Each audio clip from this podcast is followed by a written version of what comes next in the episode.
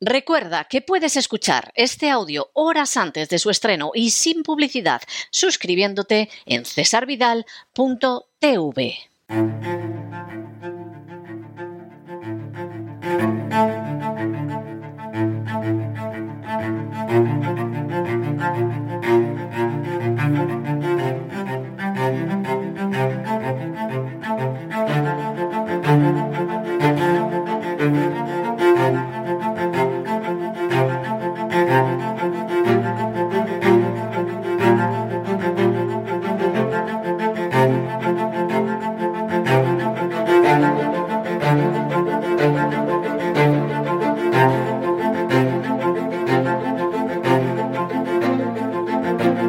Así fue España, con César Vidal y Lorenzo Ramírez.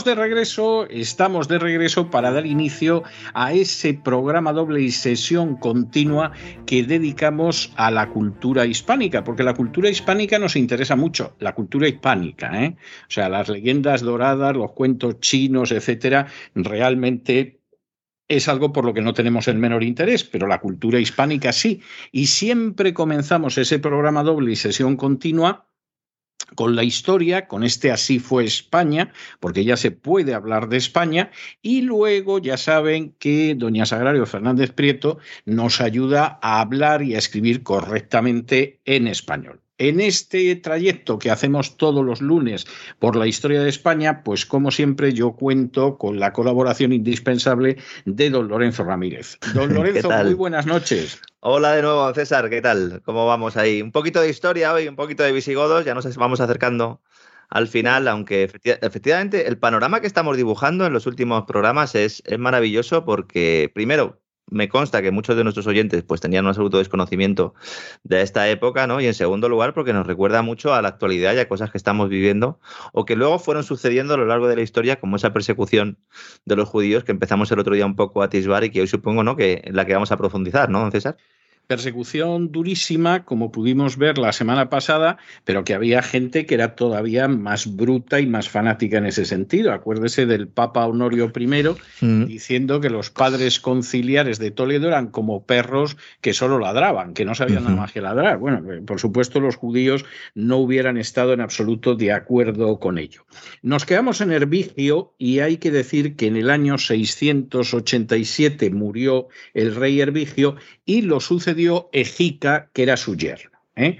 Para aquel entonces, la verdad es que cualquiera que observara la situación de los judíos en España, pues se hubiera dado cuenta de que las normas antisemitas podían haber sido realmente muy duras, pero la efectividad era relativa. Es decir, había judíos que se habían marchado, había otros judíos que sabían confundirse con el paisaje y había judíos pues, que tenían cerca un obispo, un funcionario real eh, fácil de untar, fácil de sobornar y que por lo tanto les dejaba vivir en paz.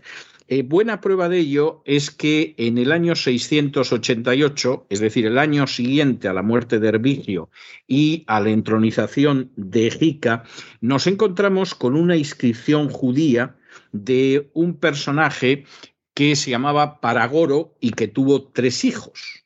Bueno, el tal Paragoro, que además eh, tuvo esos tres hijos, no solo es que confiesa su condición de judío, sino que además en la lápida aparece la menorá, es decir, el candelabro de siete brazos. De manera que había gente que se consideraba lo suficientemente eh, tranquila, a pesar de la legislación de Herbigio y anterior a como para en un momento determinado que en la tumba quedara constancia de que era judío y no temía que pudiera pasar en este sentido. Es decir, eh, o los obispos no eran policías especialmente diligentes o fácilmente sobornables, o los súbditos del rey, pues bueno, en algunos casos tampoco tenían especial interés en hacerle la vida imposible al vecino judío, o finalmente los falsos conversos, pues bueno, habían conseguido por cambio de localidad, por cambio de norma, por lo que de, de sitio, de nombre, pues habían conseguido salir de esta situación. Claro, Ejica estaba decidido a que esto no siguiera adelante.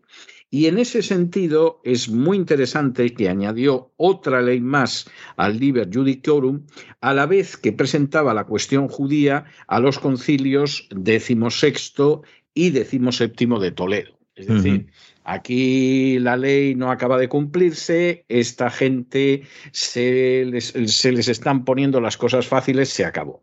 En el discurso de apertura del decimosexto concilio de Toledo, en mayo del 693, discurso de apertura que por supuesto pronunció el rey Ejica, el rey Ejica ya presentó un programa de acción contra los judíos, del que se desprende que el hecho simple de que hubiera una presencia judía en la monarquía española era absolutamente intolerable. Fíjese que ya se hablaba de peste, de peste judía. Exactamente. Se hablaba de peste. Sí, sí, Lo de la peste ha sido uno de los términos que más se ha utilizado para referirse a los judíos, por supuesto, de manera absolutamente despectiva. Eh, ¿Cuál era la solución para esa presencia intolerable de judíos en la monarquía española? Bueno, pues la única salida, según Ejica en este discurso de apertura del decimosexto concilio de Toledo, era la conversión de los judíos. Ejica era consciente de que obligar a los judíos a convertirse era en cierta medida pan para hoy y hambre para mañana. Es decir, había judíos que ante la perspectiva de la muerte, de la confiscación de bienes, del destierro, etcétera, etcétera, se convertían al catolicismo, pero claro, cuanto que podían salían del rebaño. Y entonces Ejica señala que, bueno, que esto de la conversión forzosa no parece que funciona bien y lo que vamos a intentar es ofrecer incentivos para la conversión al catolicismo. Y por supuesto, esos incentivos van a ser incentivos económicos. Entonces, si usted era judío y abrazaba el catolicismo, a partir de ese momento podía comerciar y acceder al mercado en pie de igualdad con los católicos. Eh, pero el católico que comerciara con el judío, si tenía dudas, de si era converso o no, le podía pedir que recibiera la comunión cada vez que quisiera. Es que esto es tremendo. ¿eh? Exactamente. Exactamente. Yo no sé, fíjese, fíjese, pues lo he pensado, celebro que haya sacado usted esta cuestión, pero he pensado muchas veces si la expresión dar hostias en mal sentido. Pues a lo mejor viene de ahí. A lo mejor viene Usted sabe que es una grosería y es en el sentido de, darle un golpe a una persona. Entró dando hostias, ¿no? O sea, entró dando golpes. Yo me he preguntado muchas veces si el origen no está precisamente en esta práctica del reinado de Jica. Es decir, el, dar la hostia, en este caso, aparte de ofrecer la comunión al judío converso para comprobar si era de verdad converso, al mismo tiempo era proporcionarle un golpazo de, consideración para que aquí quedara claro lo que era exactamente. Y me he preguntado muchas veces si efectivamente el origen de la expresión, en el sentido grosero de golpear a alguien, de darle un, pepinazo, etcétera, no está relacionado precisamente con esta práctica interesante. de la época de los visigodos. Muy interesante. Yo lo he pensado muchas veces. Bueno, ¿qué pasaba con los judíos que no querían convertirse y que por lo tanto no recibían el incentivo económico? Bueno, pues que esos tenían que pagar los impuestos propios y los de los conversos y además, como sucedió en la Alemania nazi con las leyes de Nuremberg, las leyes de Nuremberg de Hitler son fundamentalmente las leyes católicas antisemitas de la Edad Media, o sea, no, no inventó absolutamente nada, se limitó a copiarlas, pues lo que pasaba era que podían comerciar entre ellos, pero no fuera del grupo de los judíos. ¿Qué es lo que pasa con las leyes de Nuremberg de Hitler? Es decir, si usted el gueto, el gueto. Exactamente. Que usted quiere ejercer la medicina, cure a judíos. Que usted quiere ser maestro, enseñe a judíos. Que usted quiere mantener la tienda abierta, bueno, pero vende usted solo a judíos. Y esto es algo que aparece en esta legislación del decimosexto concilio de Toledo. Claro, eh, ¿cuál es la, situación aquí? Bueno, pues que a la supuesta integración económica de los que al final abrazaban el catolicismo se contraponía el estrangulamiento mercantil y el aplastamiento fiscal de aquellos que eran que eran eh, que querían seguir siendo judíos y además tenían el arrojo de querer seguir siéndolo. Porque aquí todavía no se les había decretado que tenían que ser todos esclavos, ¿no? Todavía no, ¿no? No, no vamos a hablar de esto en el siguiente concilio. Ah. en, el decimo sexto, efectivamente, aquí la idea es o te conviertes o te hacemos la vida tan imposible en términos de impuestos, de limitar tu capacidad de ganarte la vida, etcétera, que te vas. Lo cual, evidentemente, la intolerable presencia de judíos en la monarquía católica visigótica, pues se suponía que iba a desaparecer. Bueno, apenas un año y medio después del concilio decimosexto de Toledo, se reúne el decimoséptimo.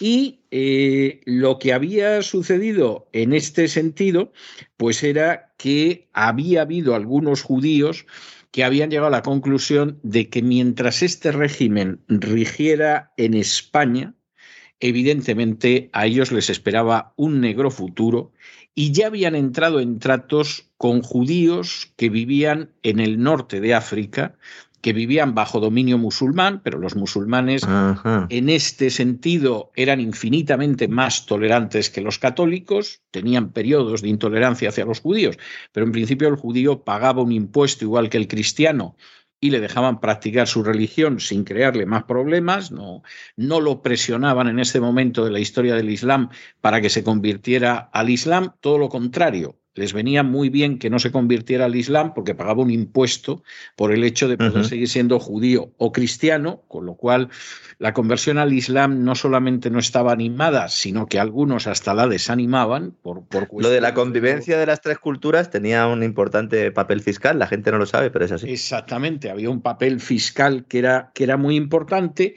y efectivamente hay algunos judíos que se ponen en contacto con otros correligionarios del otro lado del estrecho en el sentido de, bueno, y aquí no habría alguna manera de que finalmente vuestros nuevos jefes lleguen aquí y acaben con los visigodos. Bueno, bueno, conspiración, conspiración. conspiración. Bueno, hay algunos autores que, que han intentado negar esto, por ejemplo, en la historia de los godos de Thompson, que es mm. bastante interesante, está publicada por... Esto es una referencia un poco, ¿no? Una obra un poco de referencia. una referencia. Mm. Yo creo que no es perfecta, pero bueno, para empezar está bien. Pues eh, Thompson, por ejemplo, niega eso, pero la verdad es que esa conspiración existió y, es, y no es en absoluto falsa. Es decir, hay distintos autores, tanto judíos como no judíos que efectivamente han documentado la existencia de esa conspiración. Por ejemplo, la historia social de, los judíos de Baron, que es una obra de referencia, pues reconoce que efectivamente eso existió. Que es verdad que a lo mejor se manipuló, se utilizó contra los judíos, tampoco se podía utilizar en su favor, no nos vamos a engañar, pero que efectivamente pues eso era cierto. ¿Qué sucedió? Pues hombre, Ejica poco bien dispuesto estaba hacia los judíos. Ya hemos visto lo que pretendía. Cuando se enteró de esto, pues consigue que el concilio decimoséptimo de Toledo apruebe el famosísimo y siniestro canon octavo.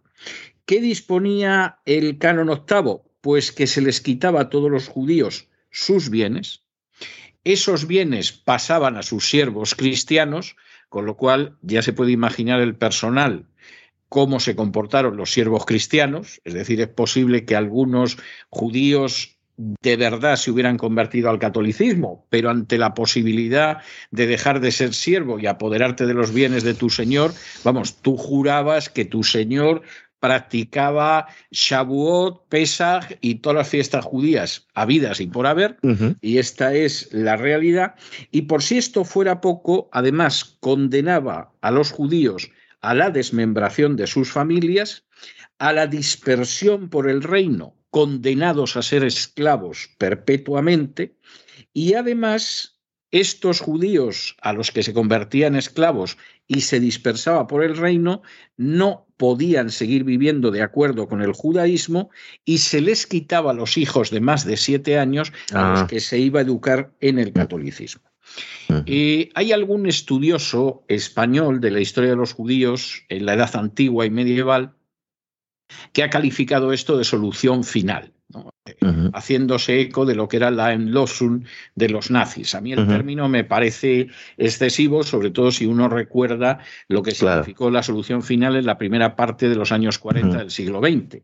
Pero no cabe la menor duda de que estas medidas superan con mucho las medidas antisemitas del nazismo antes del estallido de la Segunda Guerra Mundial e incluso al inicio de la Segunda Guerra. Y hay que tener en cuenta que otros reinos católicos no fueron tan duros ¿no? con los judíos como, como, como en España o como en Hispania en aquella época, que también hay que tenerlo en cuenta. Es decir, no solo ahí se juntó el hambre, como suelo decir, con la ganas de comer, es decir, el catolicismo con los visigodos y además con unos reyes que tenían de alguna manera que mostrar ¿no? que tenían cierto poder y hacían de la cuestión judía un elemento fundamental ¿no? de, todo, de todo gobierno, pero Thompson sí que habla de exterminación continua, sistemática y de ámbito nacional, ¿no? Sí, y además que se da la circunstancia de que en última instancia, cuando tú decides que vas a demostrar tu fuerza golpeando al débil, sea el que sea, pues hombre, el débil tiene un futuro negro, negrísimo, porque claro, evidentemente toda la maquinaria del Estado, en este caso del Estado y de la Iglesia Católica, te caía encima y a ver qué podías hacer. Entonces, claro, de pronto ese judío que incluso podía ser que fuera un converso, le caían encima, le quitaban todo lo que tenía, lo convertían en esclavo a perpetuidad, le separaban de la familia, a los hijos con más de siete años los educaban por la fuerza en el catolicismo. Y bueno, insisto, esto es mucho peor que todas las medidas que tomaron los nazis en el periodo que va del año 33, las leyes de Nuremberg son del 35, hasta el estallido de la Segunda Guerra Mundial en el año 39. Y estamos hablando de un periodo además de paz. Es decir, el no estaba en una situación de guerra ni cosa parecida. ¿Qué significa esto? Y aquí nos vamos a quedar ya porque eh, tenemos que continuar a partir de la semana que viene relatando el devenir de los últimos reyes visigodos y cómo eso va a acabar como el Rosario de la Aurora. ¿Qué sucede a partir de ese momento? Pues hombre, eh, el resumen que se puede hacer de la situación de los judíos es muy clara. Cuando los visigodos llegan a España, la convivencia entre judíos y cristianos no era buena, había estallidos de antisemitismo con cierta, mm, no voy a decir frecuencia, pero sí con cierta regularidad, pero entre estallido y estallido de antisemitismo, bueno, la relación podía ser incluso una relación cordial. Hay noticias en algún sínodo donde se dice que por favor los cristianos dejen de llamar al rabino para que bendiga los campos. a lo mejor resulta que el clérigo no estaba disponible o alguno decía, oye, y si además del padre Servando esto lo bendice el rabino Jacob, pues mira, doble bendición, daño no le va a hacer a la cosecha. Y entonces hay disposiciones conciliares en ese sentido que muestran que sí, que había estallidos de antisemitismo en algunos momentos, pero existía una cierta convivencia. Los visigodos, después de dos años de permanencia en España, habían creado un problema converso que era imposible de resolver, como por otro lado volvería a suceder a lo largo de la historia de España, y además habían empujado a no pocos judíos a pensar que era imposible vivir en paz bajo la monarquía española y que o se marchaban del país o tendrían que buscar nuevos monarcas. Es que se llegó al punto de, incluso mm, desde un punto de vista teológico, a acusar a los judíos de ser seguidores del anticristo. Porque la tesis era, dice, bueno, como estos niegan a Cristo, ellos están esperando su Mesías, por lo tanto el que viene, el que va a venir luego, es el, anticristo. Y a raíz de eso hay un montón de autores que empiezan a divagar en torno a esta idea y al final acaban diciendo que las sinagogas lo que se reúnen son animales. Es decir, todo esto estamos hablando en un periodo de tiempo muy corto, que son argumentos que luego nos iremos encontrando progresivamente, no solo en España, sino como decía antes usted, en el régimen nazi, ¿no? Pero que surgen, surgen en, estos momentos, ¿no? O por lo menos, eh, si no surgen, se institucionalizan en estos momentos, ¿no? Sí, hay, hay raíces ya en la patrística, es decir, que, que, la patrística, sobre todo a partir del siglo III, sobre todo el cuarto, evidentemente se va convirtiendo en crecientemente antisemita. ¿eh? Y eso mm que no leían buena parte de la literatura judía sobre el cristianismo, porque entonces ya la cosa hubiera sido tremenda. Claro, fue lo que pasó en la Edad Media y ya lo veremos cuando lleguemos a la Edad Media. Muy bien. Y entonces hay quien aprende hebreo, se pone a leer el Talmud y bueno, ya y ahí va. las quemas del Talmud y todo lo demás. y hasta entonces no se habían enterado. Pero como usted muy bien dice, es la llegada de los visigodos y ese maridamiento entre el trono y el altar el que acaba haciendo la vida absolutamente imposible a los judíos. Es decir, los nazis no gritaron los niños a los judíos. Los nazis no redujeron con las leyes de Nuremberg a los judíos a la esclavitud. Eh, les fueron quitando una serie de propiedades, pero no todas. Es decir, las medidas que se toman, en, insisto, en una España visigótica en paz, católica, contra los judíos, son mucho peores que las leyes nazis de Nuremberg del año 35. Supongo que habrá algún tonto que dirá que esto es leyenda No, porque todo el mundo tiene también en la cabeza ¿no? los últimos años y esa solución final, ¿no? Y cuando ya, y, efectivamente eso es así, pero desde un punto de vista legal, de, aprobar normas contra un determinado colectivo, contra una etnia, contra una raza, con, pues el genocidio en este sentido eh, se podría decir que, si no en grado, pero sí que en, ámbito estructural, pues sí que sí que está claro, ¿no? Vamos a ver, el canon, el canon 8, el canon octavo del decimoséptimo concilio de Toledo es mucho más duro que las leyes nazis de Nuremberg. Es terrible decirlo, pero eso es un hecho histórico fácilmente comprobable. Y eso explica muchas cosas que vamos a ver, me temo yo, que ya cerca de las Navidades. ¿eh? Que eh, la semana que viene, Dios mediante, vamos a continuar con, con, lo que es la evolución de los monarcas visigodos, pero. Eh, ni mucho menos vamos a acabar con ellos y yo creo, yo creo que los árabes se nos van a plantar en España para Navidades y a lo mejor vienen después de Reyes con los camellos. ¿eh? eso, eso lo vamos a ver. Un abrazo muy fuerte, don Lorenzo, muchas gracias por todo. Un fuerte abrazo, don César, un placer como siempre.